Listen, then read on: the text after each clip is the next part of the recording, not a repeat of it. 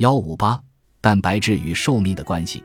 你可能仍然不相信减少动物蛋白的摄入量是健康长寿的关键，正如西蒙和加芬科尔组合唱的那样，我们只听得进去自己想听的，其他的都忽略了。让我们从科学的角度看待这个问题。除了美国国家老龄化研究所进行的一项关于恒河猴的研究以外，六其他研究都表明限制能量的摄入可延长所有动物的寿命。七，在这两项关于恒河猴的研究中，被限制能量摄入的猴子比正常喂养的对照组猴子的健康状况更好。在美国国家老龄化研究所的研究中，这两组猴子是在相同的年龄死去的。然而，威斯康星大学得出了相反的结论，那就是限制能量摄入能够延长猴子的寿命。到底谁是对的？威斯康星大学的研究者对美国国家老龄化研究所的数据进行分析后发现，所有实验动物都被限制了能量的摄入量，而两项研究所使用的不同蛋白质也许是差异出现的真正原因。相较之下，威斯康星大学的猴子会摄入较少的蛋白质和较多的碳水化合物。圣路易斯大学的研究者对国际能量限制协会的成员进行了长达数年的跟踪研究。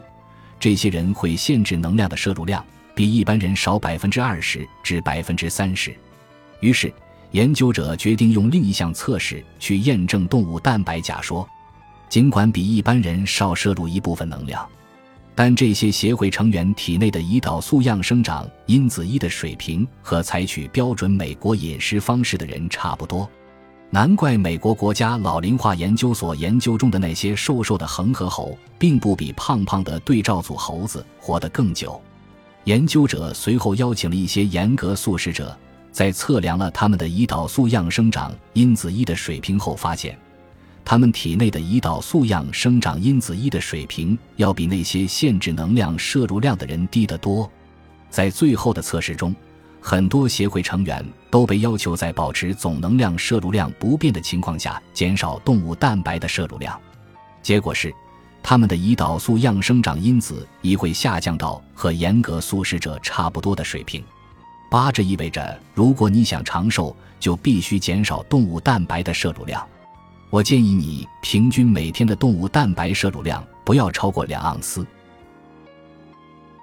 本集播放完毕，感谢您的收听。喜欢请订阅加关注，主页有更多精彩内容。